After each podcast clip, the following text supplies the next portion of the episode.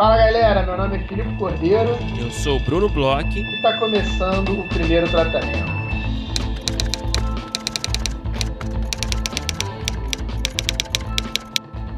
Fala, Brunão! Tudo bem? Fala, Filipe Cordeiro, tudo ótimo. E você? Tô bem, Brunão, tô ótimo. É, acabaram aí né, as inscrições das rodadas de negócios muitos projetos inscritos, a gente está aí uhum. mandando para os players os projetos, muitos autores. Batemos mais recordes aí esse ano, tem que levantar em breve né, todos os números. Uhum. Mas foi aí um final, uma final de semana, né? Da semana passada, é, agitada, né? Muitos projetos, a galera, apesar de que esse ano tinha bastante gente que se inscreveu logo nos primeiros dias, como sempre, né? Os últimos dias são aqueles que o negócio estoura, né, Bruno? Não, cara, os últimos dias foram uma loucura. O último dia, então, né, cara, teve gente se inscrevendo o dia inteiro. Inclusive, teve gente, porque as inscrições foram até é, 23h59, né? Uhum. Teve gente se inscrevendo 23h58, irmão. É. Eu não sei que sangue frio é esse que essa galera tem, sabe? É, amigo. Eu, eu não sei, eu acho meio chocante, mas eu admiro ao mesmo tempo essa coragem, sabe? De deixar. não, eu vou deixar, não vou deixar para a última hora, vou deixar para o último minuto, sabe? Então, realmente, parabéns aí a todos que conseguiram essa proeza. E obrigado, parabéns a todos que se inscreveram também. É, sucesso absoluto, mais uma vez. É, muitas inscrições, muitos roteiristas inscritos. E agora a gente está naquela. Começa a produzir, quer dizer, a produção já começou muito antes, né? Mas agora a gente, a gente segue é, com mais uma etapa de produção, aí organizando todo o material que a gente recebeu é, e fazendo essa, esse envio para os players. Estamos fazendo já essa semana. Os players todos vão receber, né, os players participantes vão receber todos os projetos inscritos. E, uh, e é isso. No começo de maio, é, a gente vai receber já o, o retorno desses players com os projetos selecionados para as reuniões e aí a gente vai avisar todo mundo quantas, quantas reuniões cada projeto pegou, é, vai mandar por e-mail também para todo mundo selecionado, todas as informações, os detalhes de horários, de dias das reuniões, enfim. Então é isso, agora é respeitar esse tempo aí dos players conseguirem ler com calma o material. É, Brunão, e como as últimas, todas as últimas semanas praticamente aí das rodadas de negócio, a gente tem também mais uma novidade aqui. A gente tem mais um curso abrindo. É, vamos ter sorteio de bolsa, vamos ter é, sorteio de bolsa para apoiador, para não apoiador. Brunão, conta aí qual é essa novidade. Filipe, a gente vai ter o prazer de sortear primeiro uma bolsa integral é, para o curso do nosso parceiro Guilherme Petri, o novo curso dele na roteiraria, que é a parte e o todo Construção e Desenho de Cenas, olha só. É um curso que vai começar ali em abril 19, né? agora em abril, 19 de abril. É, são 14 horas de aula, sete encontros às quartas-feiras, das 19h30 às 21h30. A gente vai fazer um sorteio no nosso Instagram amanhã, dia 6 de abril, a gente vai anunciar esse sorteio, naquele esquema de marcação, bababá, né, que todo mundo já conhece, então fique ligado. E a gente também vai fazer um sorteio agora de uma bolsa de 20% de desconto para apoiadores. Então, em breve a gente vai mandar aí, é, avisar todos os apoiadores por e-mail. Todo mundo vai receber essa informação aí e quem quiser participar é, fala com a gente, que a gente vai fazer esse sorteio desse desconto para apoiadores do curso do Petri, que parece ótimo, né, cara? Cara, parece incrível. Eu tô aí curtindo o grupo de estudos com o Petri, que já é praticamente uma aula. E é muito fera, né, cara? Eu já tive oportunidade de trocar bastante, é, até roteiros com ele, e assim, é, acho que ninguém vai se arrepender é um dos caras mais feras aí que a gente tem no nosso mercado. E mais uma bolsa aí, mais um curso. É, a gente gosta muito, né? Tanto do Petri como de receber essas oportunidades aí para os nossos ouvintes, né, Brunão? Exatamente. E, Brunão, tem mais novidade. A gente teve uma estreia aí essa semana, a maior estreia de todos os tempos. Olha só. Estreia da nova temporada de Bugados, que o nosso grande, o nosso incrível, o nosso sócio fundador, podcaster, que mais? Carioca na Bahia, que Bruno mais? Bloch, escreveu. E aí, como é que tá esse, esse coraçãozinho? Como é que é esse sentimento de estrear temporada da série Bugados, Brunão? Cara, tá sendo bem legal, né? Estreou agora a quinta temporada. Eu escrevi, fiz parte né, da sala de roteiro da quinta e da sexta temporada de Bugados. É, estreou agora, essa semana. Todo dia tem episódio novo às seis e meia da tarde. E, cara, é, ainda não vi um episódio que eu escrevi, né? Eu escrevi alguns episódios que eu assinei, né? Uhum. E acho que quinta-feira agora, dia 6, se eu não me engano, vai ser o primeiro episódio, ao ar, o primeiro episódio que eu, que eu assinei. É, mas tá sendo bem legal, cara, conferir o resultado, né? A gente, porra, claro que a gente acaba participando também da discussão, né? Das discussões criativas aí de, de um episódio ou de outro, né? Principalmente no começo do processo, né? A gente falou bastante desse processo lá atrás, que foi um processo muito muito longo, né? Muito cansativo, muito ótimo, muito divertido, muito muito enriquecedor. Mas é um, foi um processo meio industrial, né? Porque foram 52 episódios é, escritos aí ao longo de, de nove meses de trabalho, né? Então. é, é muita coisa, né, cara? Mas enfim, cara, é... e já tem tempo, na verdade, né, que rolou. Então, uma coisa que eu queria te perguntar, porque eu acho que é uma coisa interessante, né, que as coisas no mercado audiovisual, elas são normalmente lentas, mas para quem trabalha com roteiro, é o mais lento de todos, porque você está bem na, na, ponta de um lado, né, da, da linha de produção, e a outra ponta que é a exibição, assim, você está na ponta mais distante. Aí, até para a gente ter uma noção, né, para os nossos ouvintes também saberem, é, acho que vale aí se recordar e contar para a gente, para a gente é, saber e entender mais ou menos quanto é que é esse tempo entre uma coisa e outra, que você estava trabalhando na sala para a exibição do primeiro episódio da temporada. Já faz quanto tempo, Brunão? Cara, faz exatamente um ano que a gente terminou. Sacou? então, assim, é, é é quase dois anos, vai, de quando a gente começou. Um pouco uhum. menos de dois anos, saca? Então é realmente bastante tempo. Eu não sei se é um padrão, claro que não necessariamente seja um padrão. É, cara, mas a gente tá falando de uma série que, de novo, né, tá na quinta, você escreveu a quinta e a sexta temporada, é uma série que ela, ela tá acontecendo. Talvez tenham, talvez não, né? Eu não tenho dúvidas que tem é, processos que são até mais longos nesse certeza, sentido. Tenho certeza né? disso, com certeza, com certeza, cara. Mas é, mas enfim, cara, tá sendo muito legal de assistir, né? Eu lembro de ter lido assim vários episódios já que foram ao ar, né, como parte do trabalho, né, que a gente precisa é, se ligar no que está acontecendo também, né, nas outras uhum. histórias, enfim, principalmente nos primeiros episódios, né? Uhum. Então eu lembro de ter lido antes e ver agora o resultado é muito interessante. Então eu fico ainda mais interessado para ver também, curioso para ver os resultados né, de, dos episódios que eu tive mais proximidade, né? Uhum. É, mas é muito legal, cara. Foi uma experiência, a gente já falou aqui lá atrás, né? Mas enfim, eu reforço aqui como foi uma experiência legal, assim, sabe? Muito rica para mim. Como eu aprendi, cara, sobre escrita de comédia, escrita de sitcom, é, principalmente, né? Que é um formato é... Muito específico, Muito né? específico, que existe assim já um. Muita um, métrica. Uma métrica, exatamente. Existe um número específico de bits uhum. a ser escrito, pensado, desenvolvido em cada episódio. Então, e aí eu fui assistindo agora, até, enfim, quando a gente está imerso no processo, fica uma coisa muito natural, né? Uhum. Mas aí eu tinha tanto tempo já se passou, eu fiquei, eu fiquei assistindo meio com isso na cabeça, assim, peraí, esse é o, esse é o quarto, esse é o quinto beat do, do trama A, né? Então a gente, né, enfim.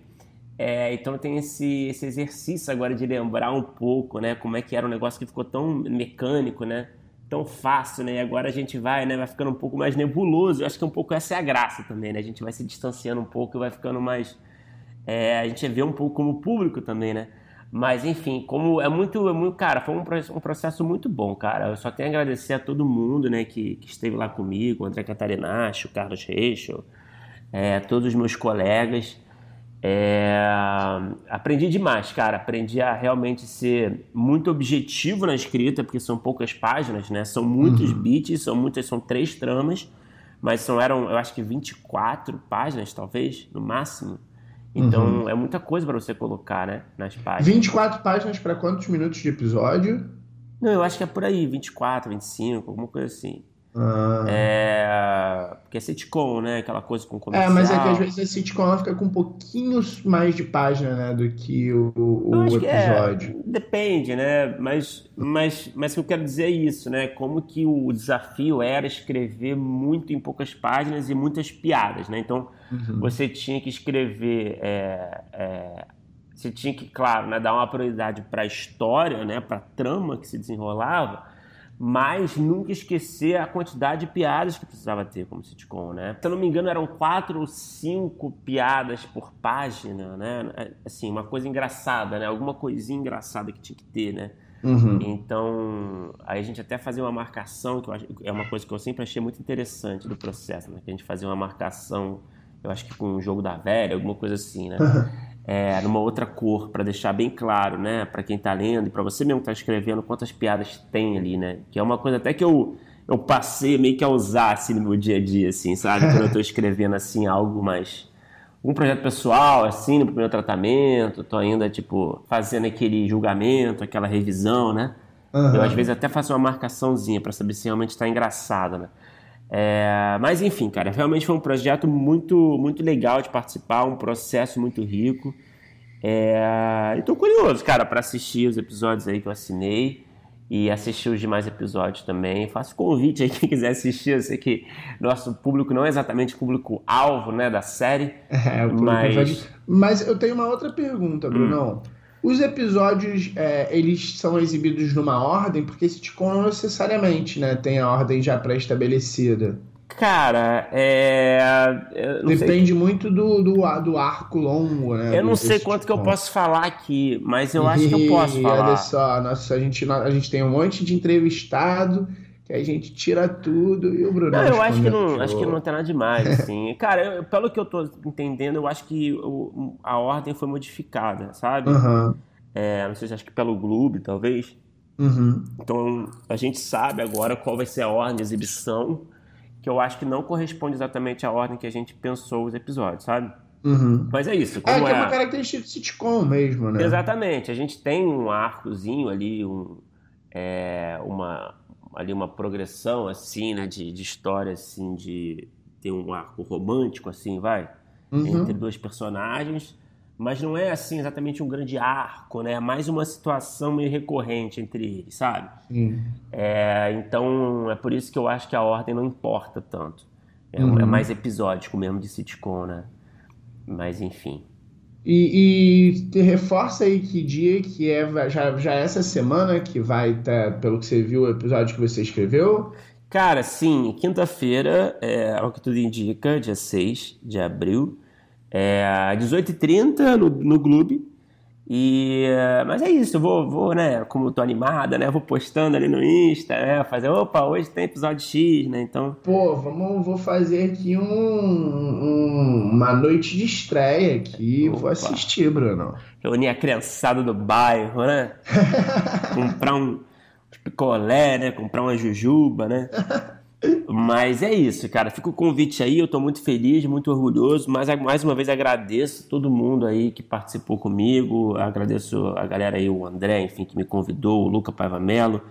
É, agradeço demais pela confiança e aos demais colegas aí, enfim, brigadão aí por estarem me acolherem tão bem nessa sala, né? Enfim, sempre pela generosidade, pela colaboração de sempre.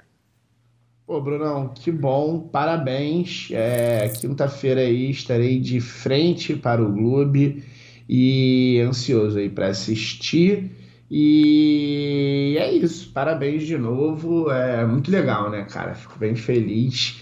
E, e, e, é isso. E, Brunão, agora vamos falar da nossa convidada dessa semana, né? Um outro papo aí diferentão que a gente teve. A gente já conversou com alguns é, é, diretores, né, mais do que roteiristas, assim, é, que foi o caso desse papo. A gente acabou conversando bastante sobre essa visão, né, essa troca que o diretor tem com o roteirista, que o roteirista tem com o diretor, o olhar, né, é, que a diretora tem é, do roteiro, de, de como chega, as questões que são mais é, comuns ou incomuns para o bem ou para o mal.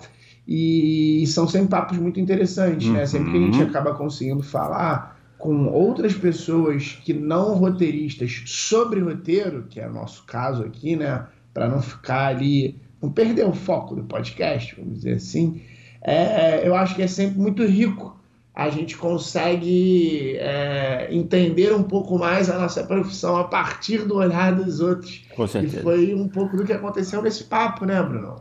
Não, total, cara. É sempre legal quando a gente conversa também com alguém que não, não se identifica exatamente como, como roteirista, de, como, né, é, como principal função, né? Uhum. É, e a gente faz muitas perguntas sobre roteiro para essas pessoas, né? É. Que isso que é interessante também, né? Para a gente ouvir o outro lado, né? Que está envolvido com a gente nesse processo é, coletivo, né? De criação. Enfim, a gente começou com a Dainara Toffoli Dainara Toffoli é a diretora-geral da série As Five, também é uma das diretoras é, de Manhãs de Setembro. Ela também escreveu e dirigiu o filme Mar de Dentro. Ela foi também diretora de De Volta aos 15. É, enfim, ela fez aí diversos projetos. Ela começou a carreira como estagiária no set de Ilha das Flores, olha só. Uhum. Jorge Furtado, enfim, um clássico aí do nosso. Já começou cinema. bem. E, cara, foi um papo muito legal sobre isso que você falou, principalmente, né, cara? O olhar de uma diretora, principalmente, alguém que tá ali, que tá participando no dia a dia do processo desses projetos aí. É, e o que, que, o que, que ela vê nesses roteiros que costuma ser um desafio para a direção, que geralmente não vai funcionar na hora de levar para o set, que precisa ser adaptado, precisa ser repensado, né? O que tipo de cena que funciona mais é, o que, que, ela tem a dizer né, sobre o nosso trabalho, onde a gente pode é, sempre melhorar, o que, a gente faz bem, enfim. Falou também sobre a visão dela como roteirista, de desenvolvimento de personagem, enfim. Foi um papo muito interessante, cara. Vamos ouvir que foi bom demais.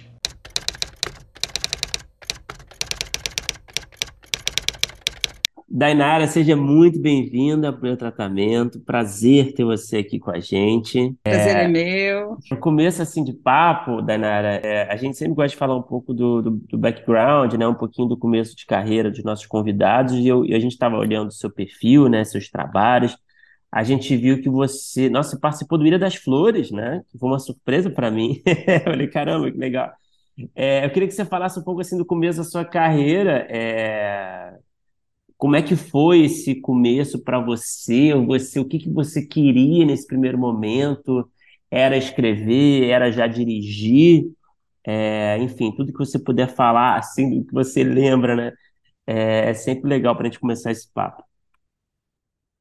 Então, no início eu não sabia muito bem nada, assim, porque o que acontece? Eu venho, é, eu estudei em escola pública, né? Meus pais são funcionários públicos, eram funcionários públicos, os dois são falecidos. Meu, minha mãe era da Justiça, da Justiça do Trabalho, era uma técnica e meu pai trabalhava na prefeitura, era cobrador da prefeitura. E então toda a minha família era de funcionário público. O lance era o seguinte: garantir aposentadoria, o que hoje eu entendo completamente, né?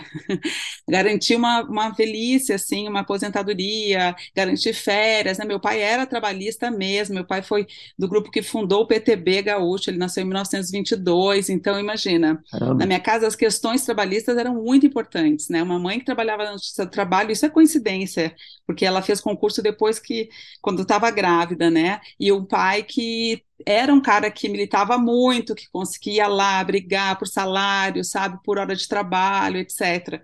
Né? Eu brincava com um santinho de política quando era pequena, sabe? Chegava assim, época de eleição, chegava um caixote de santinhos em casa, e eu e a Tati, minha irmã gêmea, que também, né, trabalha com audiovisual, é, a gente ficava brincando, assim, eu me lembro muito disso, aquele monte de papelzinho com a carinha do personagem, a gente achava aquilo incrível. Então, eu não, daí na hora de fazer faculdade, eu tinha foi múltiplas escolhas, assim, eu gostava por causa dessa questão do meu pai, eu acho, muita da coisa da história, é, de política, etc. Um cara que foi analfabeto até os 18, que estudou depois, então ele tinha, ele estava sempre lendo, ele era um cara que valorizava demais é, o conhecimento, assim, né? E sempre conversando sobre a versão dos fatos e aquilo que era dito na imprensa, etc, sabe? Eu acabei me aproximando do jornalismo em função disso, né? E na faculdade de jornalismo é que eu acho, eu, na faculdade de jornalismo eu comecei a cair para o audiovisual, porque eu, eu não, não sabia, eu achava que eu escrevia muito mal, hum. sabe? Eu achava que eu escrevia muito mal e acabei caindo para o audiovisual. Mas o que teve também na minha vida, por outro lado, tem uma herança lá de trás, que a minha família, da minha, a família da minha mãe, ela tinha um cinema, né, que era no cinema em Viamão. E daí esse cinema, ele fechou nos anos 80, mas ele foi, assim, o prédio foi inaugurado em 1923. E era tipo uma devoção da família por aquele cinema, a família toda trabalhava de graça no cinema, hum. e né, não era, eles não faziam dinheiro com aquilo, etc. E por coincidência também, a minha tia tinha casa em Gramado, que a gente chamava Casa de Inverneio. Então eu comecei a ir festival de, no Festival de Gramado muito cedo, muito criança, assim, a ver os 16 milímetros, eu, minha irmã e minha prima, né, minha irmã Tatiana Toffoli, minha prima Luciane Toffoli, que é produtora. Então a gente começou a ter essa relação aí com o cinema. E na faculdade, agora voltando aí uma volta enorme, né?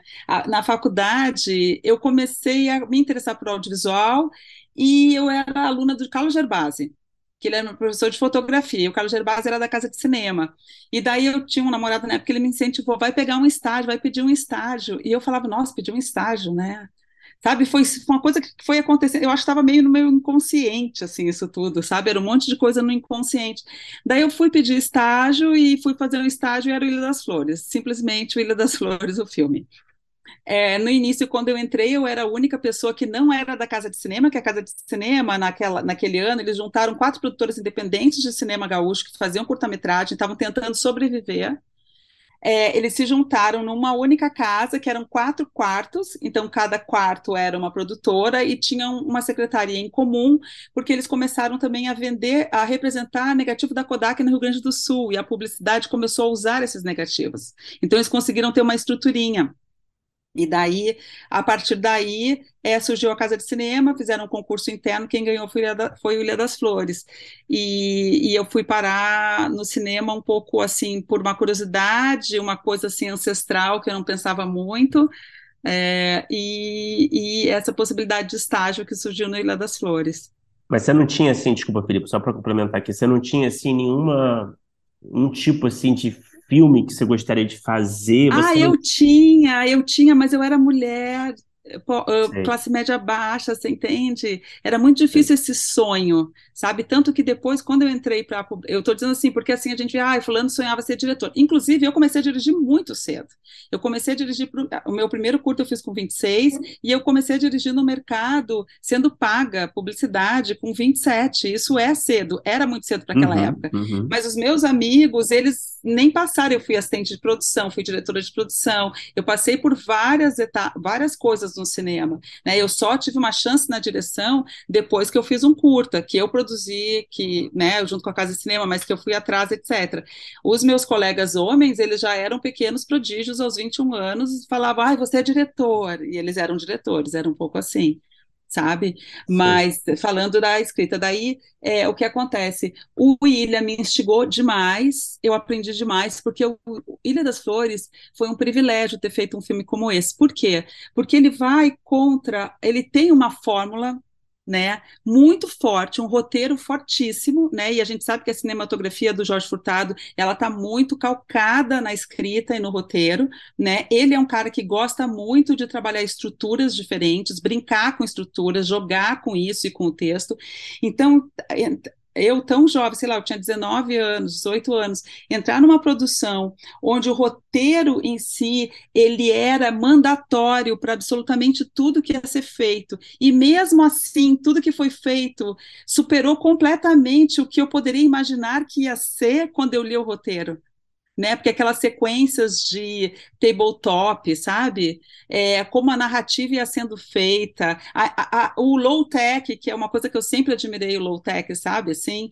é, gosto de cineastas que usam isso, uhum. eu amo o low tech, que é você fazer um efeito como no cinema antigo, assim, né? Então, só aquela sequência de abertura de do Ilha das Flores com, com color set uh, feito na, no estilete, escrito Ilha das Flores, fumaça, tudo, tudo absolutamente efeitos feitos na hora. Isso abriu minha cabeça demais, assim.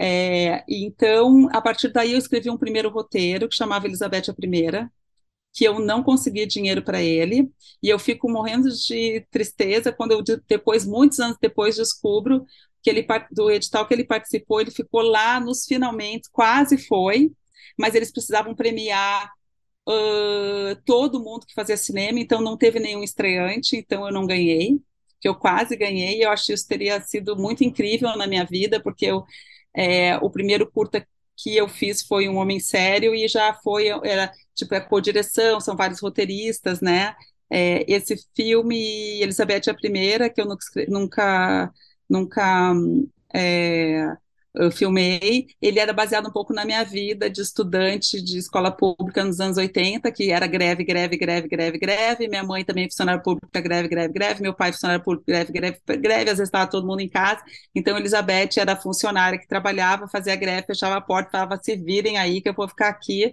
e era uma, uma brincadeira uh, de crítica social, assim, trabalhista, uh, que não foi filmada. Mas sim, eu, eu, falando dos filmes, eu me lembro que eu fiz um. Eu gostava já de. É engraçado isso, porque eu sempre eu gostava de Tarkovsky só para e eu, eu me lembro que o Jorge Furtado falava que é absurdo gostar de Tarkovsky, mas uhum. eu gostava de um cinema um pouco mais sensorial, sabe, assim, Uhum. E engraçado, mas meu mestre, que era ele e outros mestres que eu tive, eram cinemas extremamente racionais, é. assim, é. calcados na palavra. Mas eu já gostava de uma coisa assim que flertava com, com um universo um pouco mais deslizante, sem saber o que, que isso significava, sabe? Sem saber o que, que isso significava na estrutura do roteiro, etc, sabe? Ô, Dainara, é, uma coisa que eu fiquei curioso, o que, que você fez no Ilha e aí também, é, quando você começou a enxergar a possibilidade da direção, porque você falou até que no, nesse curta você também chegou a, a escrever, né? Você, nesse primeiro momento, você, tá, você chegou a pensar também em escrever mais? É, você foi mais para assistente de direção? Como é que foi, como é que foi esse caminho para ir, ir chegando na direção? Então, por mais que eu fosse, que eu fugisse da escrita um pouco, porque eu achava que eu era incompetente para isso, veja bem, eu vinha de uma, de uma formação escolar que era deficitária, perto de outras formações escolares que eu encontrei quando eu entrei na PUC em Porto Alegre. Né? Uh, ao mesmo tempo, por outro lado, a escrita sempre me perseguia. Assim, eu fazia um programa de televisão na RBS TV, que eram duas pessoas dirigindo, eu e uma outra diretora mulher, Rosana Bonabigo, que ela produzia e montava, e eu fazia, eu escrevia, fazia o roteiro e fazia as reportagens, as entrevistas, porque ela não gostava de fazer. Então, de uma certa maneira, a escrita, e a escrita, para mim, ela era sempre é, um caminho para dirigir, porque eu acho que, no fundo, apesar de não admitir, eu queria, queria dirigir, né? Eu dizia assim, ou eu vou escrever ou eu vou montar. Mas, no fundo, rapidamente, eu já fui para para a direção, assim. E no, e no Ilha, o que, que você, você fez? Ah, no Ilha, desculpa. No Ilha, hum. eu fui assistente de produção, eu comecei como faz tudo, assim, eu comecei como, com assim, eu fui pedir um estágio, e daí a Nora, fui falar com a Nora, liguei do orelhão, na época, né, e daí ela falou, vem conversar, eu fui conversar, ela me perguntou várias coisas, etc, eu respondi, daí ela perguntou, você tem carro? Eu falei, tenho. É, era uma Brasília B6164, que meu pai tinha comprado quando ele tinha sete anos, eu adoro contar essa história. Daí ela falou, se eu botar gasolina, você você bota o teu carro, eu boto a gasolina e tal. Eu falei, ah, claro. Então eu fiquei, fazer, eu fazia assistência de produção, assim, a gente abriu, eu, o Giba Cis Brasil era diretor de produção além de montador. Eu fiz, abri todos aqueles lugares, a, a dos Marinheiros, falei com o dono do porco, já tinham falado, mas eu fui lá e falei de novo e tal. Então eu acompanhei toda a pré, principalmente. Na hora da filmagem entrou uma equipe mais experiente, então eu ficava meio ajudando no que fosse preciso, andando para lá para cá, mas a coisa mais importante, eu acho, outra coisa que foi muito importante, além de conhecer todo esse grupo, participei de todas as reuniões que tinham, era muito horizontal o, o processo de trabalho, e isso me ensinou demais sobre, a necess... sobre o que é uma equipe de cinema, sobre o que é ter um diretor que fala abertamente o que estava na cabeça dele e troca com as pessoas, até o que eu falava era levado em consideração, tudo era levado em consideração, não tinha silenciamentos, assim, sabe? E uh, me, foi muito importante para mim participar da montagem, porque daí eu, eu sabia que não tinha uma pessoa para estar tá na montagem, eu perguntei se eu podia estar, tá, e eu, eu participei de toda a montagem do Ilha, assim, como assistente de, assistente de montagem não creditada, mas era eu e o Giba na ilha inteiro. E daí, quando eu cheguei, só que eu, eu participei da parte que era moviola com duas pistas, e ele foi para São Paulo para fazer o resto da, da edição de som, etc. E quando eu assisti o filme no Festival de Gramado, foi uma revelação, assim, que eu, eu vi outro filme, assim, o quanto que essas etapas que eu conhecia muito pouco, né, porque eu conhecia demais a montagem, eu sabia o filme de trás para frente, né, moviola, mas uh, as palavras, as sílabas, né, mas uhum. daí você vê quando entra toda a parte de edição de som e tal, o filme nossa, música, é, era outro filme. Então eu fui aprendendo através do Ilha várias camadas do cinema, né? Porque eu acho que fazer um filme é pintar uma parede assim com muitas demãos, assim, com equipes que vão entrando, que vão saindo e você vai indo, indo até o fim para chegar na forma final do filme. O Danaro, eu queria aproveitar fazer um salto temporal aqui, fazer uma elipse aqui pro, pro mar de dentro, né? Que foi é, um Uhum. filme que você escreveu além de dirigir, é, e acredito que tenha sido um projeto bem pessoal, assim, bem autoral, né? Eu queria, eu queria que você falasse um pouco assim, é, como que surgiu a ideia do projeto, primeiro, se foi uma ideia que foi realmente concebida foi por você, e se for o caso, é, o que que veio primeiro nesse caso? É o tema? É um tema que veio primeiro? É a premissa? É a personagem? É, e também, enfim, queria que você falasse um pouquinho do processo de colaboração é, do roteiro com a, Eliane. Com a Eliane, isso. É, o que, sabe que, ah, com a Elaine Teixeira, é, o que, sabe que, assim, às vezes eu paro para pensar e eu acho que eu tenho essa coisa do jornalismo ainda, que ficou na minha vida, ou da minha formação pré-jornalismo, que me levou para o jornalismo, que é os temas me interessam muito. Sabe, muitas vezes eu começo através do tema, É o que assim, te cativa, alguma é o que te cativa, assim, uma criativamente falando. imagem, Uhum. alguma coisa que eu fico sabendo, e aquilo me, me, me instiga demais, assim, fica, começa, daí eu começo a pensar em histórias que poderiam, personagens que poderiam vir a partir daí. É, ãh, no caso do Mar de Dentro, foi bem a experiência pessoal, porque eu percebi, foi um choque para mim, tudo que eu aprendi, né, ãh, com a maternidade, e eu falei, mas como que não tem um filme que fale sobre isso, assim, sabe? Porque nessa perspectiva. E daí que eu resolvi trabalhar com, com o Mar de Dentro, assim, o meu, eu tinha um projeto de longa antes desse, que é um que eu ainda não fiz e eu tenho muito desejo de fazer, mas ele era muito complexo de produção. Ele era, se passava em três países, etc., né, Porto, Rio Grande do Brasil, Argentina e Uruguai. E então era complexo, eu percebi que eu não ia conseguir fazer, e daí eu resolvi fazer uma coisa que eu acho super importante, assim, é, num primeiro filme eu queria muito, e cada vez mais eu acho que eu penso sobre isso sempre, é falar sobre algo que eu possa ser original, porque eu trago uma experiência pessoal sobre isso sabe? E eu fico mesmo na direção, eu estou sempre tentando entender, porque eu acho que a gente realmente a gente tem uma abundância, a gente tem, a gente está sendo soterrado por as por filmes e, e séries, etc, sabe? E eu acho e eu acho que você realmente como como a tua quando você consegue colocar a tua experiência humana é, naquilo que você está fazendo, eu acredito muito nisso, assim, sabe? Então, o Mar de Dentro veio nesse sentido. É, eu recebi muitos inputs de que eu deveria não falar sobre uma mulher de classe média, que eu deveria falar sobre uma mulher, sobre a babá, sobre uma mulher da periferia. É, isso vinha de todos os lugares. Eu dizia: não, não, eu preciso falar sobre essa mulher. Por quê? Porque eu não queria que o filme fosse a, a, a, maternidade é um assunto que é tão fácil de ele ser colocado em segundo plano que se acontece alguma coisa com o marido, ah, porque o marido fez aquilo. Se acontece, sabe, assim, se é por causa da situação de classe, ah, é a situação de classe. E eu acho que tem um lugar da maternidade que tanto faz se a lei de Di, é, tem um lugar que é comum, sabe, que, que, que tá, e por isso que, que eu acabei é, trabalhando no Mar de Dentro, né? Foi um processo muito longo, foram milhares de roteiros, roteiros para milhares de editais, muitos nãos, e daí vai vir, eu brinco que vai virando o roteiro um certo Frankenstein, sabe? Roteiro para festival, que, que tem certos filmes que é complexo isso. Porque se depois se você vai montar e fica muito apegado ao roteiro, é, talvez você tenha um filme muito expositivo porque o roteiro ele tem uma tendência às vezes à exposição, principalmente um, é, às vezes quando você faz, vai para muitos, muitos, dez anos botando em edital, socorro, né?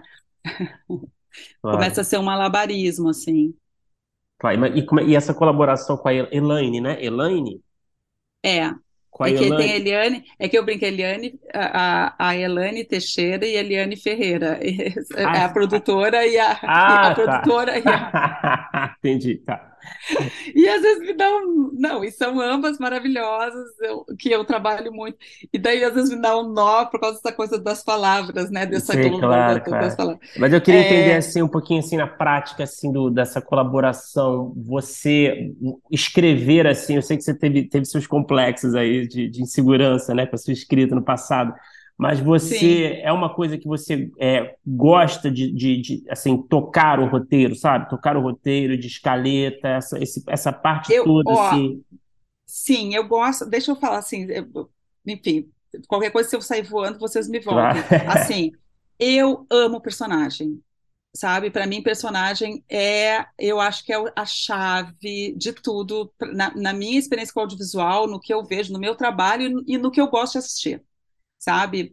Eu gosto da parte estrutural também. Eu fui aluna, eu, eu, eu fui estudar muito roteiro, eu fui aluna do Alan Kingsberg, eu fui aluna do Machowski, do Altunaga, todo mundo que vinha da curso aqui eu ia fazer e tal, mas quem realmente, na parte de série de televisão, foi o, o, o, Alan Kingsberg, que é inclusive consultor de amigo de aluguel, fiz mais de um workshop Legal. com ele e tal. Uma pessoa com quem eu tenho bastante contato. Imagina, é o auge da estrutura da estrutura da estrutura, porque a gente está falando da estrutura da série americana, né?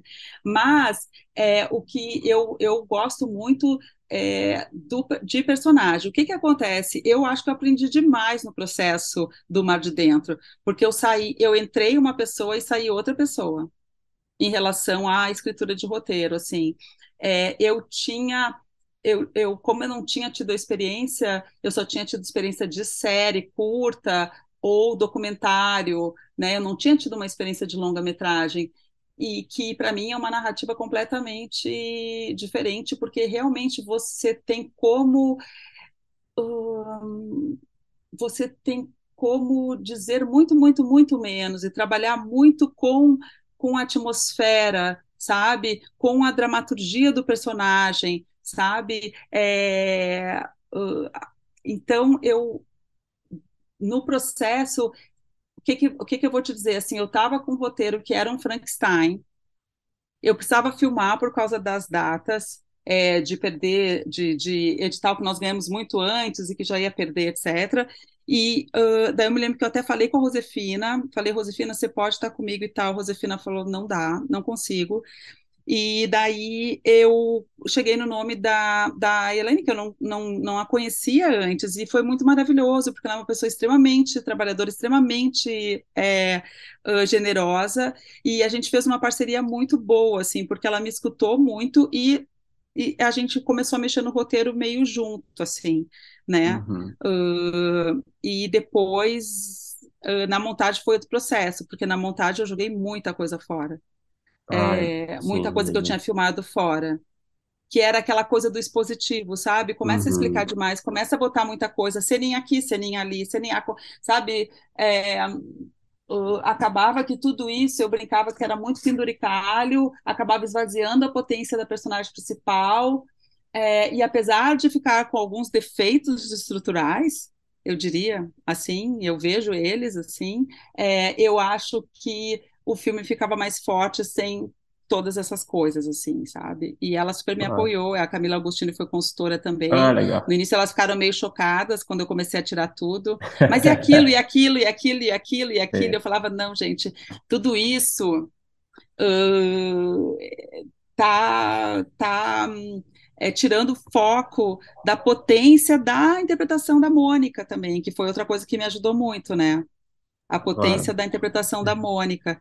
Então, é, por isso que eu digo assim, o, é, o mar de dentro do ponto de vista de é, processo foi muito, uh, sabe, assim, Uh, como é que diz aquela frase que fala quando alguém está fazendo alguma coisa uh, que não pode. Crianças não repitam isso, é tipo isso, sabe? Assim, sei, não, sei, não sei, tente fazer isso em casa. Faz o que eu faço, mas não faz o que eu digo. É, né? Não é, tente fazer isso em casa. É. Mas ao mesmo tempo foi muito potente para mim, porque eu aprendi demais, eu aprendi muito a acreditar em coisas que depois eu, depois de Mar de Dentro, que eu filmei as duas temporadas de As Five, as duas temporadas de Manhã de Setembro e De Volta aos 15.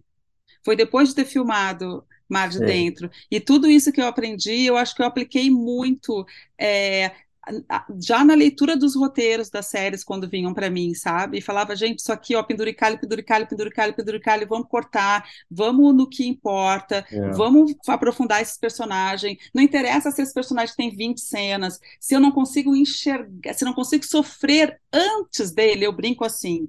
O personagem tem que estar construído num ponto que, se ele vai pegar uma água e tomar ou não pegar, a gente tem que entender o que está acontecendo com ele.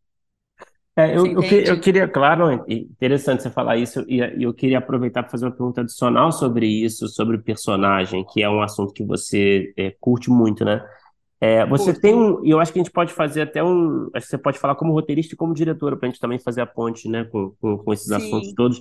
É, você tem algum mecanismo, assim, algum raciocínio é, na, na, hora de construir um personagem, né? O, o, que, que costuma funcionar para você, para te ajudar a entender, para pensar, para construir uma personagem? É, quanto de informação você sente que precisa ter para você entender quem é uma personagem? Você, você é daquelas que curte assim, é, é, aquela coisa de textos e mais textos e, e muitas informações, e enfim, é você curte uma coisa mais objetiva, é, um raciocínio simples, ó, ele, essa personagem é isso, ela sofre por isso, o conflito dela é esse, ponto. Como é que você pensa isso? Ah, eu gosto de uma historinha de vida. Sim. Eu gosto de uma historinha de vida, assim, sabe? De, de entender, eu tento sempre entender de onde as pessoas vieram. Assim, eu gosto, eu gosto, sim. É, e uh, penso muito nas contradições, sabe? Eu acho que eh, né, no que é que aquela pessoa faz e morre de vergonha e ela não confessaria, aquela pessoa, personagem, né? Não confessaria e naquilo que ela, a fachada dela, assim, né? Eu, eu, eu, às vezes eu gosto também de pensar em figuras, sabe, assim, pensar em outros personagens, sabe assim, pensar, não, mas essa personagem, sabe, ela é uma mistura da fulana com a ciclana, sabe assim, é, pra, porque o visual para mim é muito de importante. Ficção, né? assim, né? personagens de ficção, outros personagens, personagens de ficção, tá? outros personagens de ficção, assim, sabe? Eu acho que ela está muito mais para uma personagem, sabe? Assim, eu fico pensando muito nisso, uhum. sabe? Sei lá, Uh, a personagem de Cleo, sabe, do filme da, da Agnes Varda, sabe, aquela uhum. mulher assim que você não entende muito bem o que ela pensa, sabe, assim, ou ela tá mais para, sei lá, uma, eu fico muito pensando assim visualmente para entender, mas o que mais é, eu, eu, eu tento é, saber se aquelas. Porque a grande questão, as, pensar em características, ok, mas a gente tem que botar as características em ação sabe? Então, é, quando eu estou fazendo a cena, seja na hora que eu estou fazendo blocking, que eu gosto muito de trabalhar com blocking, é, na direção, eu fico pensando, será que eu consigo, através da ação, é, trazer mais ao, trazer mais algum elemento das características dessa personagem para esse momento, sabe? Então, trabalhar é, buscar isso, sabe? Buscar todas as brechas que eu tenho dentro da cena para tentar fazer com que essa característica exista de verdade, porque senão essa característica fica muito no papel às vezes, sabe? Principalmente quando a gente trabalha na velocidade das séries de televisão, assim, que é tudo muito rápido, muito corrido. Então, é, é, essa Perso o personagem e o ambiente também me, me, me traz muito, uhum. sabe? Onde ela está, como que é essa casa, como que é esse lugar, é, será que a gente consegue é, levar essa cena para um outro lugar para trazer mais potência para ela, sabe? Para trazer mais potência para o personagem. É, eu me lembro que no, no Manhãs de Setembro era uma questão muito forte, assim, o, o ambiente, todas as locações, elas iam dizer muito sobre aquelas pessoas, normalmente dizem, sempre diz, né? Mas assim, até onde a gente vai para compor melhor essa personagem. É, é, eu também, eu me lembro que no Amigo de Aluguel, que é uma série que eu criei com a Josefina Trota, é, ela ela, eu me lembro de uma personagem que ela, a gente estava com muita dificuldade de criar texto para ela. Ela não estava, eu lembro que eu tinha, eu estava até fora, eu recebi um, um, roteiro que tinha sido aberto pelo Felipe Santangelo e eu falava, nossa, essa personagem não está funcionando, a Angelina não está funcionando. E daí a gente foi, eu ia, falei com a Josefina, a gente foi nas características, começou a pensar, precisamos, ela está fraca, sabe? A gente precisa criar alguma, mais alguma característica marcante para ela. Daí a gente criou uma característica marcante para ela reescreveu todos os roteiros, daí passou a ser super fácil dar fala para ela, sabe? A, a, voz dela, ela começou a falar com muita é, quando está muito difícil, né? Geralmente é um indicador grande, né? Que tem um problema para ser consertado, né? Tem coisa para ser consertada, exatamente. E, e às vezes mesmo eu no, no roteiro, recebo roteiros, às vezes, que as falas, elas estão servindo a cena, mas não estão servindo a dramaturgia do personagem, sabe? E eu falo assim, não, essa pessoa está falando isso aqui, aquilo ali, não, entendo, isso aqui faz parte dessa cena, aquilo ali faz parte daquela cena, mas isso não ajuda a gente a entender quem ela é. Sabe? A gente precisa entender quem ela é e é, desculpa, vai falar outra coisa nessa cena, porque é, senão é, fica um personagem muito a serviço é, da cena, né? E, e eu, eu, acho que o caminho tem que ser ao contrário. Quando a gente tem personagens fortes, eles podem ficar até mudos, mas assim, é, senão, é, senão fica difícil para a gente trabalhar na direção no set, sabe? A cena fica fraca, fica sem beat, fica sem força, fica sem, sem potência, assim, né?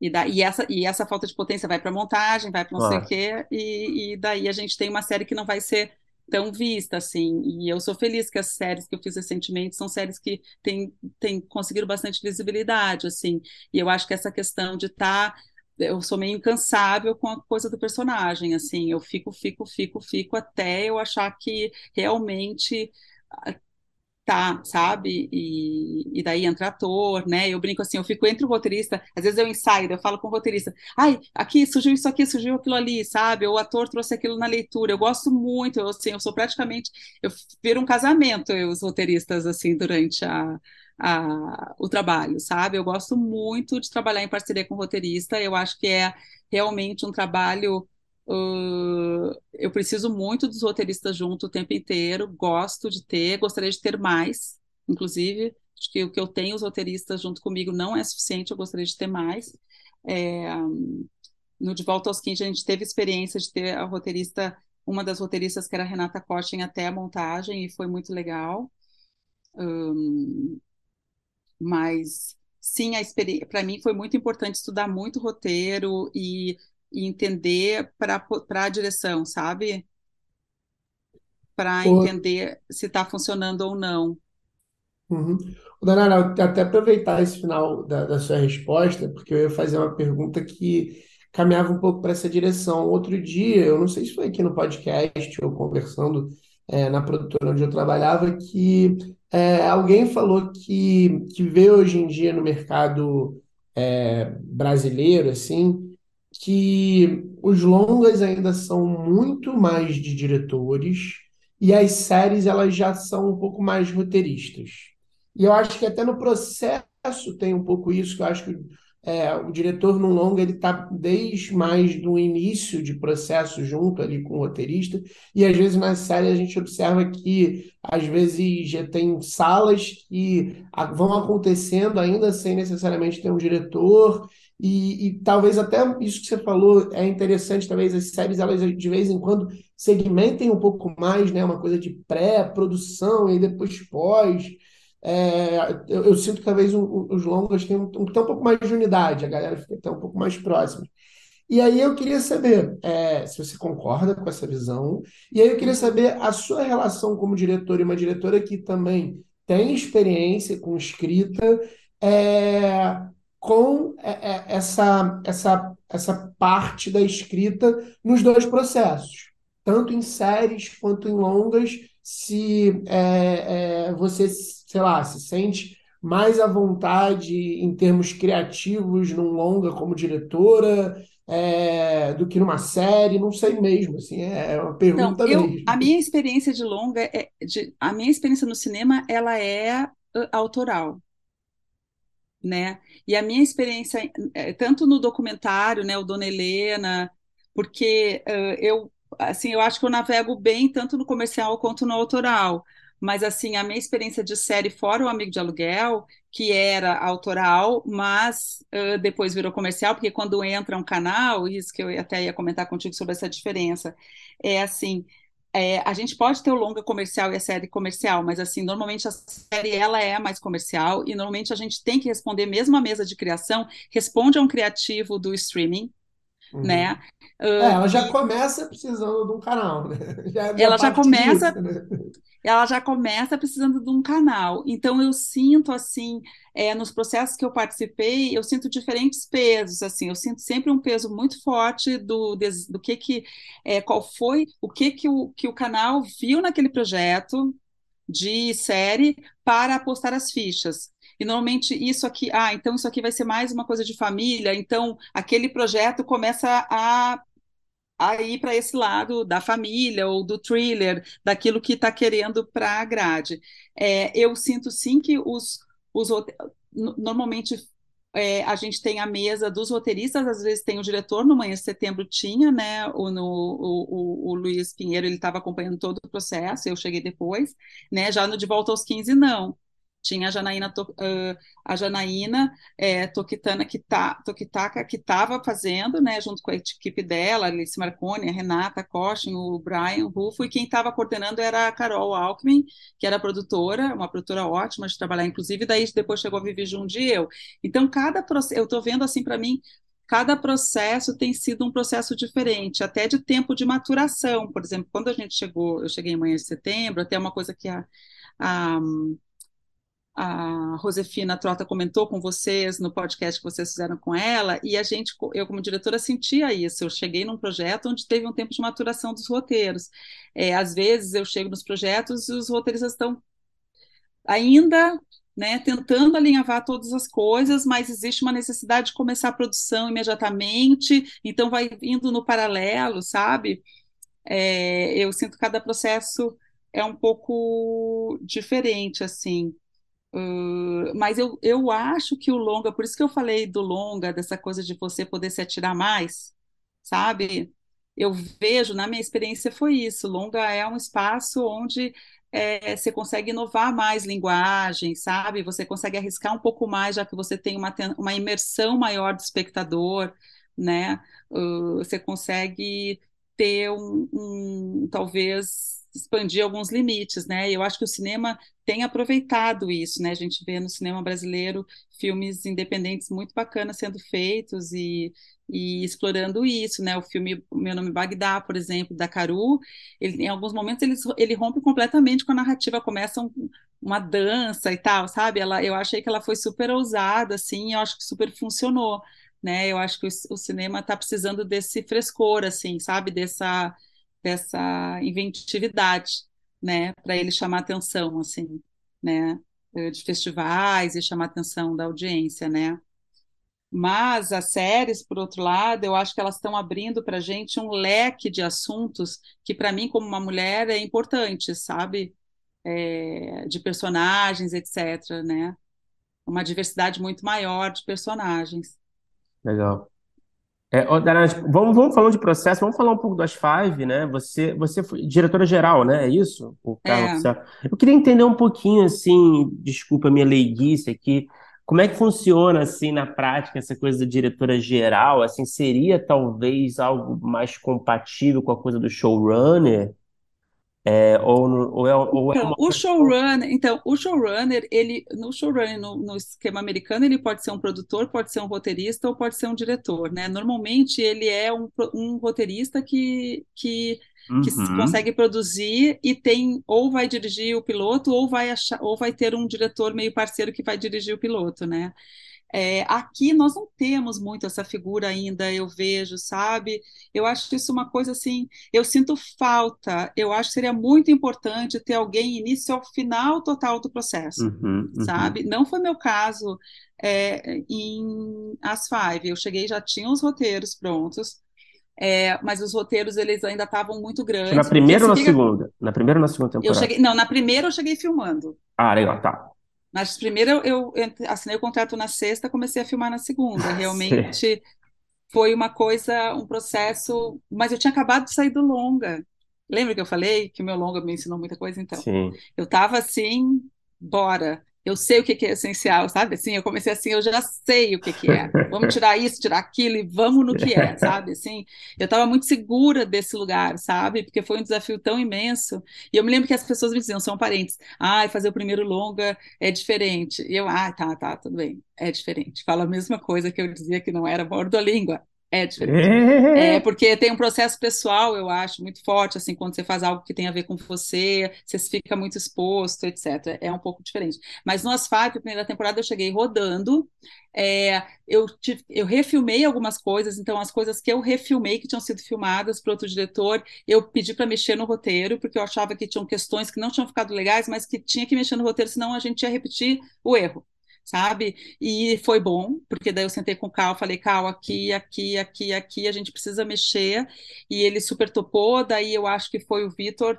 Navas que mexeu, não me lembro quem foi, porque eu não tinha acesso, no, no, na primeira temporada eu não tinha acesso nenhum aos roteiristas, eu tinha acesso no início ao Belmonte, que era o diretor artístico, e depois virou o Fabrício, o diretor artístico, e o Cal veio, e daí eu comecei a ter mais contato com o Cal até o fim na montagem né? Já na segunda temporada, porque isso que era uma questão que eu ia dizer, o que que acontece?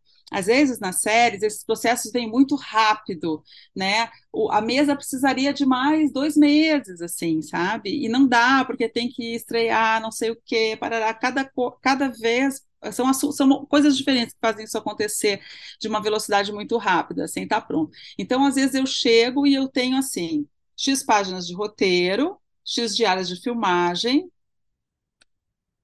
X locações. E eu olho e falo, não é factível, não dá para fazer.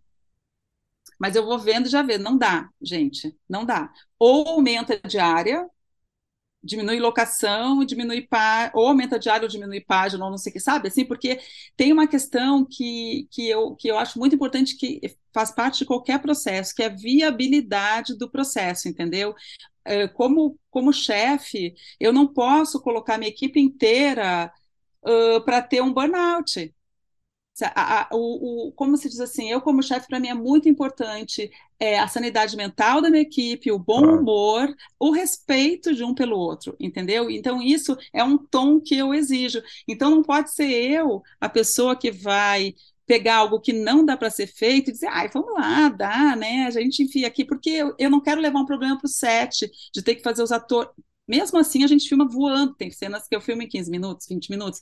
Caramba. Mas, assim, isso tem que ter uhum. um limite, sabe? Um limite. Você sacrifica uma outra cena, mas você tem que ter um limite, porque senão não é bacana e, e não adianta. Eu, assim, a responsabilidade é minha.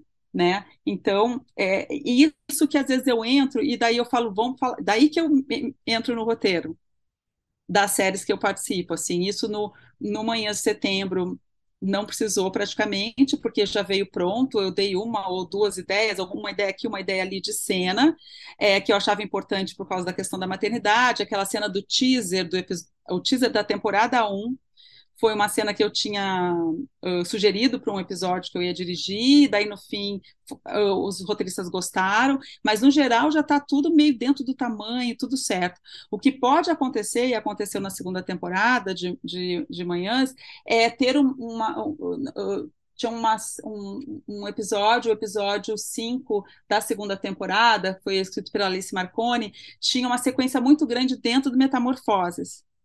E isso acontece às vezes quando eu chego na locação, às vezes eu quero chamar o roteirista para reescrever, porque principalmente numa série, a gente tem que o roteiro é um documento que tem que ser seguido por todo mundo e ele tem que estar tá igual para todo mundo. Então eu não gosto de dizer, ai, não, depois eu vejo isso. Não, eu não sou diretora assim. Eu falo, não, vamos falar com o roteirista, vamos reescrever, botar na ordem. E daí eu falei com a Alice, eu falei, olha, Alice, pela, falei com a Alice e com a Josi, tudo bem se a gente só trocar a ordem eram várias pessoas que falavam, se a gente botar essa pessoa aqui, aquela pessoa ali, não sei o quê, porque isso vai me facilitar a filmagem, porque daí eu posso vir com a câmera, fazer não sei o quê. É, o espaço, mas o espaço dita tudo também, né? É isso, né? É o tal do blocking que eu estava é. falando antes, sabe? Então eu acho que na série, que é diferente do longa, o que acontece é que quando chega a, a, a quantidade de diárias que eu tenho, as locações, etc., eu começo a enxergar visualmente aquilo e falo, gente, isso aqui não é à noite, então vamos aproveitar e levar para um lugar onde a gente possa fazer essa anoitecer,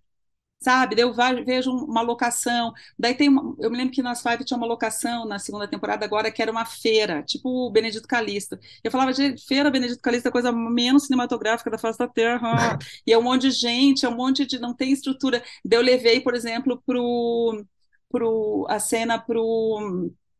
É, uh, no Centro Cultural Vergueiro, e daí você já tem que adaptar a cena inteira, reescrever todas as cenas que se passam lá. Porque uma coisa é duas pessoas andando por barraquinhas, outra coisa são duas pessoas andando num grande espaço. Sabe? Eu acho que cresceu pra caramba, todo mundo ficou feliz, está tudo certo, mas eu preciso do roteirista falar: olha, olha isso. Daí a pessoa olha e fala: nossa, que bom, porque às vezes também o roteirista não tem acesso a esse monte de informação que a gente consegue ter quando começa a pré-produção, né?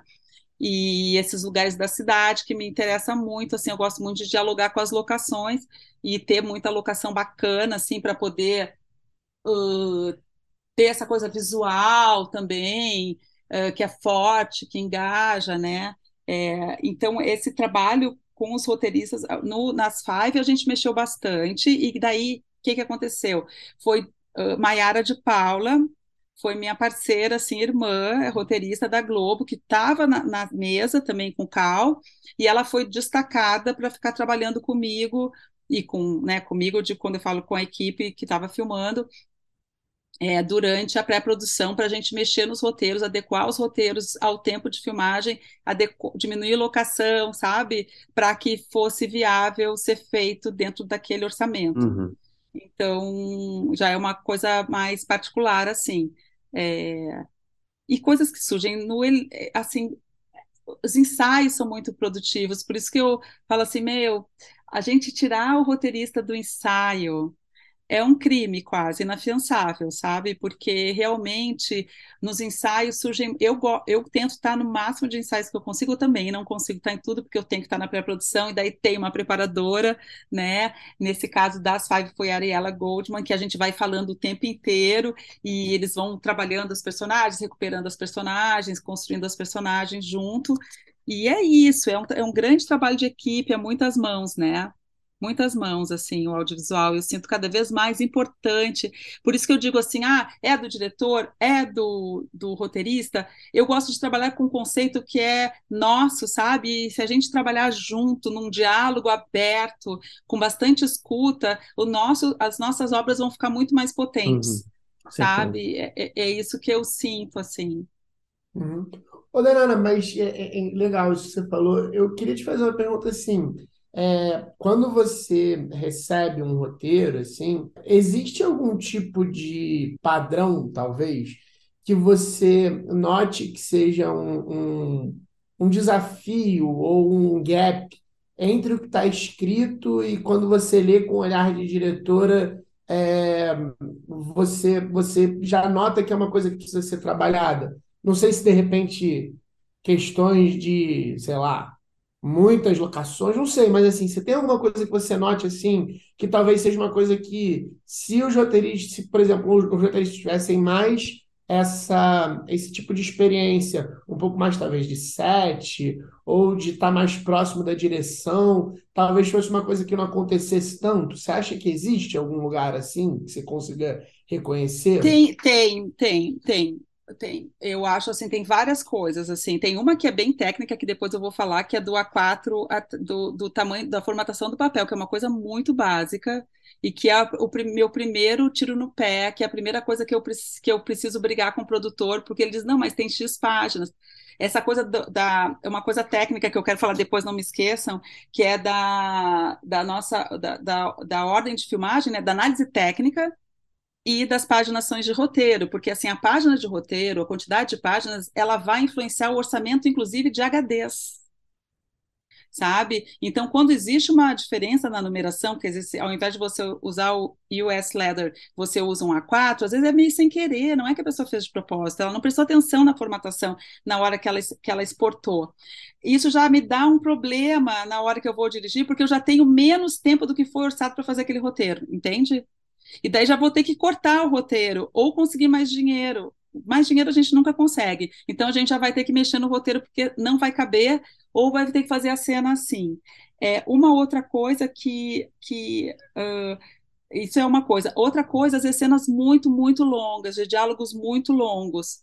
É, também é algo que tende a ser muito cortado na montagem. Então, às vezes eu tento já cortar um pouco no papel, para que a gente não, não fique com é, tirar as, as, informações são redundantes, etc., para que a gente possa otimizar o tempo de, de, a diária de filmagem. Mas quando dá, né? Porque tem às vezes é a grande cena, né? Eu não sou contra cenas longas, diálogos longos. Às vezes é aquela cena onde tudo explode e ela precisa ser daquele tamanho. Mas às vezes você consegue é, diminuir um pouco. Mas você considera, é, Danara, você considera uma cena longa, assim, em geral, assim. Quatro páginas. Quatro páginas para cima, né?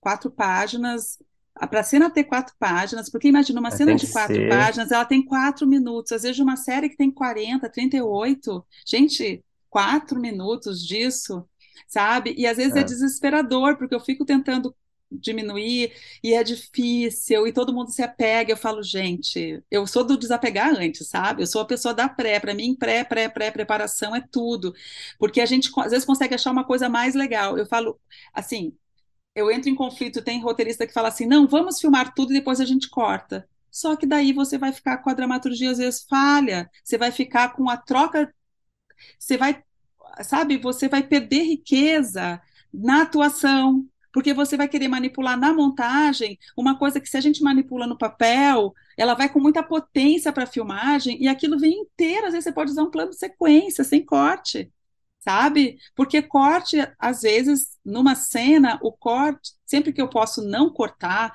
e deixar ali a atuação, eu não sou a louca do corte, eu tento cortar pouco, porque eu gosto de preservar a, atenção dramática, e às vezes a atenção dramática está no não corte, né? Então, acho que cenas muito longas. Outra coisa que eu acho importante, sempre dos roteiristas prestarem atenção na parte de série, no longa também, mas é que longa a gente manipula muito melhor, tem mais tempo, é o, o dia e noite, sabe o, o, o, a, a hora cênica? E se você, na hora cênica, já consegue pensar, hum, isso aqui é amanhecer, vamos fazer uma ação assim, e depois a gente vai para uma externa, não sei o quê. Se você consegue já criar cenas que tragam a hora cênica naturalmente, aquele anoitecer, e senão eu vou, eu vou dar um jeito de. Essa dica é boa, roteiro, hein? Essa é dica é muito é boa. Essa dica é diferente. É muito boa, porque o que acontece é tão gostoso, eu tento sempre fazer isso, assim. Eu vou mudando as coisas de locação, falo, ó, oh, tô tirando de tal lugar, tá? Tô botando em tal lugar, tudo bem? Tudo bem. Você põe para mim aí, muda o cabeçalho. Eu faço muito isso. Eu acho que isso ajuda, sabe, assim, porque a gente trabalha com o cinema é um mergulho, seja um episódio, um filme é um mergulho que você pega a pessoa e vai andar com ela até lá. Então, quanto mais você conseguir ir buscando, buscando esse, esse mergulho dela, e as locações são muito importantes, os horários do dia são muito importantes para isso, sabe? Às vezes acontece muita coisa de manhã e à tarde não acontece nada, já é à noite. Tende, isso, é, esse, esse problema vai para montagem, sabe? E daí vira um Frankenstein. Então, se a gente consegue já, isso não quer dizer, você pode fazer um roteiro que se passe o tempo inteiro em um minuto, em duas horas, ok? Faz parte, tem, fica bom. Mas assim, quando tem muita coisa, esse equilíbrio, uma das coisas nas Five que a gente é, trabalha muito, e os roteiristas sofrem um pouco no início, é trabalhar com cinco protagonistas. trabalhar com as cinco, jogar com as cinco protagonistas, Aham. mais com o horário do o horário cênico, sabe? Então fazer com que as histórias consiga desenvolver elas de um- e, e, e nas Five agora, por exemplo, toda vez eu montava o roteiro e eu não, não eu falava para a Maíra, não precisa se preocupar, depois eu vou ver isso, porque realmente a gente tinha muita coisa para fazer. Eu tive 24 dias para mexer ela, né? Eu e ela em, oito roteiros. Mas assim, para fazer esses ajustes, que tem, são ajustes de, de que tem a ver com, com muita alocação, né? E tal. Uh, e no final eu, eu acaba, via o copiãozão do montador, daí eu pegava e anotava cena por cena, cena por cena, cena por cena, o que que era, porque às vezes eu percebia que uma personagem tinha sumido, outra personagem estava toda blocada, sabe? Eu falava, isso não pode acontecer. Então, eu botava tudo, no, no- juro, no papel que eu achava mais fácil, e daí tchuc, tchuc, tchuc, tchuc, fazia, juro, eu não levava mais que 15 minutos fazendo isso, assim, as coisas se encaixavam porque estava tudo certo, sabe assim? Só faltava reorganizar, eu achava mais fácil, acho mais fácil organizar no papel, sou uma pessoa muito do papel. Reorganizava, o montador colocava, mandava para a roteirista, ela olhava e falava: Olha, aquela cena que você tirou, acho que tem que voltar. Eu olhava e falava: É, tem que voltar. Voltava, sabe? E assim a gente ia num diálogo. É muito legal, que eu achei que ficou, foi muito produtivo, assim. Mas eu acho que essa coisa dos horários do dia, a, a questão de se atentar para a formatação, às vezes vem, por exemplo, descrições que é um blocão, assim. Fulano entra, não sei quem, acende a vela, parará, tudo. Fulano entra na porta, ciclano vai andar de bicicleta, um blocão. E isso é ruim porque não dá o número de um oitavos de página que deveria dar aquilo, o que significa que você já joga uma casca de banana lá para o diretor na frente, para a produção, para todo mundo, sabe? Porque aquilo não vai estar, não vai ter tempo para fazer aquilo no, no, no orçamento, no plano de filmagem, sabe? Daí a gente fica ou corta um pedaço, ou corta de outro lugar, sabe? Porque no fundo é uma matemática, assim, né? O processo é, é da gente na filmagem, assim, com os roteiros, é, é uma, uma, uma, uma matemática. Ó, Porra, ótimas. Acho que são ótimos comentários aí. Eu acho que eles são muito, muito úteis mesmo para nós roteiristas. E, Danara, a gente tem um bloco final, né? A gente faz a mesma pergu as mesmas perguntas para todo mundo com quem a gente conversa, tá? Uhum. Então, perguntas mais, mais rápidas, assim, tá? Então, vamos lá. Qual é o... Tranquilo. Qual é o melhor roteiro que você já escreveu ou que você já, enfim, é bom abrir aqui, né? Dirigiu, enfim, qual é o É, projeto que te dá um, um orgulho maior, talvez? Pode ser um episódio, pode ser um projeto, pode ser um longo, pode ser um curto, pode ser uma série, vari... pode ter sido produzido, pode não ter sido produzido. As possibilidades são infinitas. não, é, eu, eu, assim, para mim é Mar de Dentro e Dona Helena, o Legal. documentário. A, a pessoa fala dois, já fica burlando as leis. Não, tá melhor que nenhum.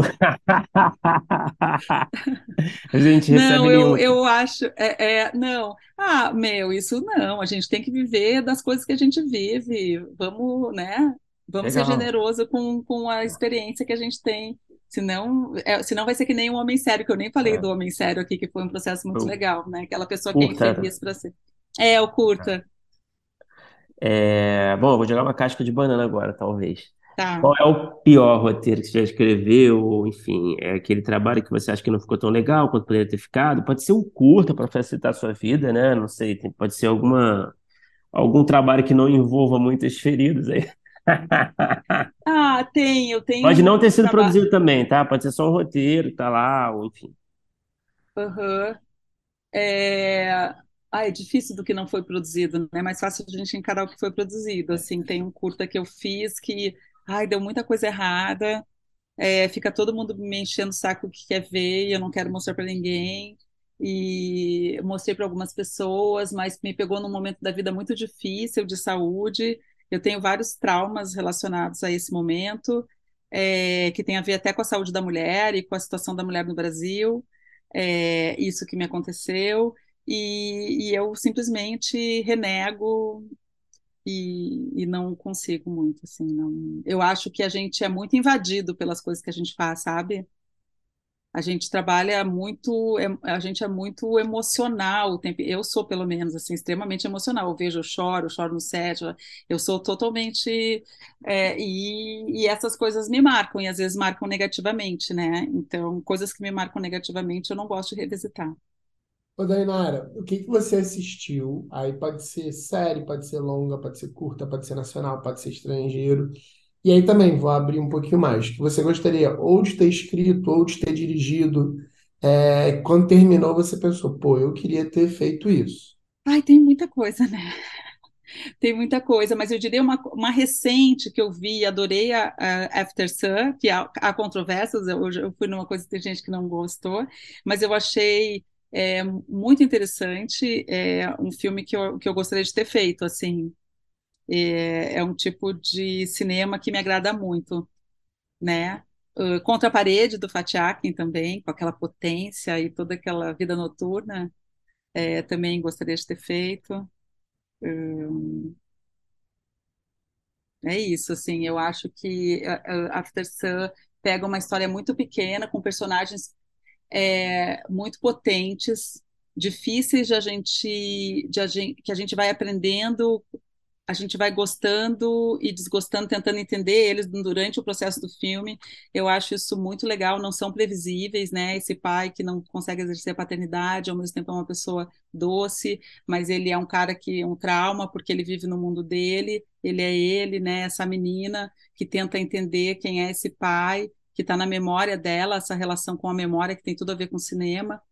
Eu, eu, é um filme que, que recente, assim, para falar de uma coisa assim mais recente que, que eu achei muito interessante.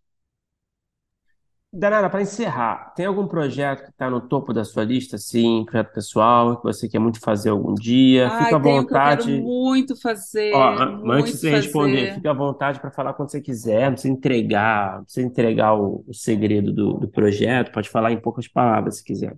Não, mas eu posso falar. Esse que é um projeto que tem a ver com esse primeiro longa que eu queria fazer, que eu não consegui fazer, e ele tem a ver com a Operação Anticôndor, é um filme mais político, tá? Porque a gente teve uma rede anticôndor, né? Que ninguém fala, fala todo mundo da rede Condor, mas ninguém fala da rede anticôndor. E a rede anticôndor, ela foi uma rede de pessoas comuns, de abuelas, de madres, de, de jornalistas, sabe? Que faziam pequenas operações, assim, para que, porque senão a Operação Condor e, e, e essa rede de militares da América do Sul não teria é, terminado, né? A gente saiu, foram a luta dessas pessoas que fez com que a gente conseguisse voltar para uma abertura, etc. E tem uma história que se passa em Porto Alegre e que é a história que foi uma das histórias que mais colocou luz sobre a, sobre a existência da Operação Condor. A Operação o Condor era a cooperação técnica é, técnica e prática assim das polícias militares dos, dos países do Cone Sul tá? Para quem não, né, não, não conhece. Então, eles atuavam dentro dos outros países. Vinha o, o policial da Argentina e ficava atuando uh, clandestinamente dentro do território brasileiro, né, para prender argentinos que estavam aqui, os brasileiros iam para o Uruguai, iam para a Argentina, e, e, eles depois pegavam essas pessoas, levavam na fronteira, a própria polícia pegava a pessoa aqui no Brasil, do Uruguai, que é o caso da Lina Celibetti, que é o que me interessa, levava para a fronteira e lá aprendia a pessoa como se ela estivesse entrando ilegalmente com armas no, Brasil, no, no Uruguai para fazer revolução. Então, isso também teve o sequestro das crianças, etc. Mas tem esse caso que aconteceu em Porto Alegre, que é muito próximo de mim e que eu queria muito contar essa história, é um thriller político. Pô, é, foda. Mas tem muitas pessoas vivas, nenhum dos produtores falam não, porque questões jurídicas são. A questão jurídica é complexa. Enfim, quem sabe um dia. E tem a Jan Rocha, que, que é, ela era desse grupo que chamava Clamor, que era um grupo aqui de São Paulo, que funcionava dentro do. Era um grupo que lutou muito contra. A, a, a, ele, era um, ele era o hub dessa operação anti-Condor. Era esse grupo aqui de São Paulo que ninguém conhece essa história. Pô, é demais o projeto. É difícil, para difícil mesmo, né? Mas é, pô, demais. Quem sabe? Quem sabe um dia. É, tem que fazer ele pequeno, pegar um recorte menor, porque o recorte é tudo, né, gente? É o recorte. O lance é achar o recorte, né? Vai que se passa num lugar só. Sim. As horas Ah, que antecedem. isso é mais. Ah, posso só falar mais uma, uma Claro. de outra. E às vezes eu recebo muitos projetos e, e é tudo. Ah, se passa tudo num prédio. Não, gente, não precisa, porque, uh, porque eu fico pensando assim, tudo bem, parece que vai ser mais fácil de vender, porque vai ser mais fácil de produzir, porque não sei o quê, mas às vezes isso traz tantas questões, sabe? Que eu acho mais importante pensar, fo focar nos personagens, focar nos personagens. Questões, por exemplo, que, assim, você diz assim, não, porque às vezes fazer uma facilidade de locação parece que é fácil, mas não é, porque daí o produtor vai querer fazer, usar o mesmo apartamento e, e, e fazer ele ficar mudando de dressing. Ah, tá. Entendi. Você entende? E eu acho que o foco uh, para séries, assim, para mim o foco é muitos personagens, assim, criar excelentes personagens, assim, né? Se a gente for pensar séries que a gente vê que a gente ama, são os personagens que nos cativam e nos fazem ficar vendo aquela série, né? Sei lá uh, Breaking Bad, claro, ela claro. tem muitas, né? Fleabag, é, e, e, e, às vezes essa questão de tentar facilitar para a produção acaba dificultando para a história, assim, sabe? Dificultando para os personagens. Forçando a barra. Fica forçando Sim. a barra para enfiar todo mundo no mesmo lugar e, e daí os personagens começam a ficar um pouco mais inverossímeis, assim. Sei. Não, essa dica é boa também, né? É, é, virou até um, um lugar comum, até de certa forma, né, para um roteirista assim tentar buscar, né, projetos que sejam assim, com loca... falando de locação, né, que seja mais acessível, de com uma forma de vender, né, com mais chance de vender, né. Mas eu é... senti, eu sinto às vezes quando eu quando eu recebo, eu sinto muito uma, eu, eu parece que eu estou escutando essa preocupação quando eu leio, sabe? Eu falo, nossa, está com essa preocupação. E, e realmente uh, não sei se, se. Tudo bem, você não pode fazer uma coisa que se passe em trocentos lugares difíceis de filmar, etc. Mas, ao mesmo tempo, é, a riqueza dos personagens é o que vai sempre. Uh, a gente ajuda muito a deixar mais baratinho depois, a resolver isso. A gente da direção. Não é isso. É verdade. É, não, total. Denara, muito obrigado por falar com a tá, gente. Obrigada a você. Que papo legal, diferente, sempre bom assim escutar um ponto de vista de, de alguém mais de, que não só é roteirista, né, mas que também tem o chapéu. Sim, eu sou mais da, de, de, da direção, né? Esse chapéu da direção, então muito muito valioso mesmo. Muito obrigado. Tá, obrigada a vocês.